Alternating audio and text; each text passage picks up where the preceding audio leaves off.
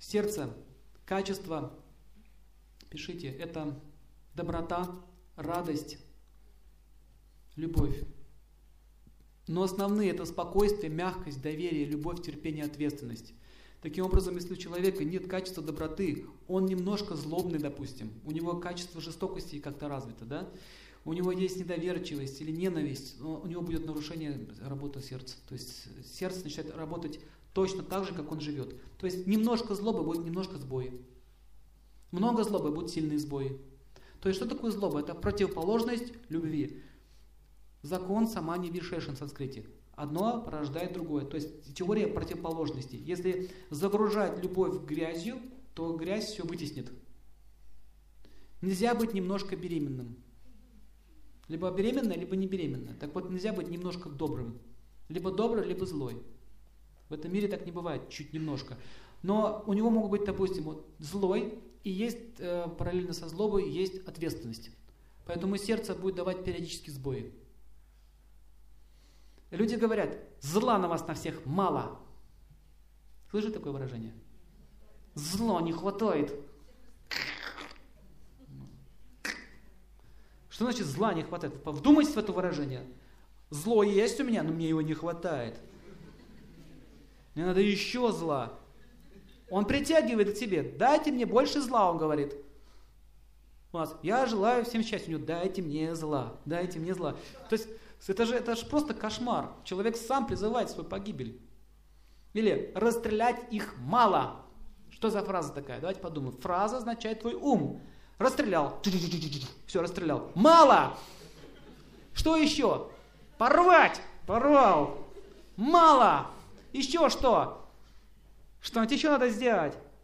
Сгрызть, потоптать. Вы посмотрите, сколько злобы. Нет, нехорошо становится. Мало, этого же мало, поймите. Этого же мало. А потом мы удивляемся, почему же так, так, такое происходит, почему такая жестокость среди людей, почему изуверские преступления совершаются, почему войны такие жестокие проходят. Потому что война там в нашем сердце начинается. Она вот здесь идет война сначала, а потом она переходит наружу.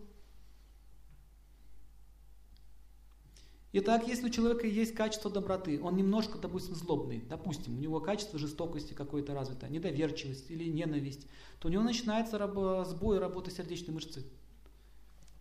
И он не может с этим никак справиться. Он таблетки ест, ест, ест, ест, но у него на тонком уровне это сидит. Таким образом, человек не может никак выздороветь. Это болезнь становится хронической. Нервная ткань сердца страдает, когда у человека пропадает качество доверия. Когда человек становится недоверчивым, он при этом чувствует себя напряженным, он становится напряженным, у него при этом появляется нарушение ритма сердца. Что такое напряженность? Какие качества напряженности? Какие еще качества у ваты есть? Сухость, напряженность, да, она, когда перекачана шина, она такая тугая становится. То же самое происходит с его нервной системой. Она напряженная, вата там копится, идет осушение. Да. Приводит к аритмии. Напряженность в нервной системе. Начинается. Вата, переизбыток ваты. Начинается сбой.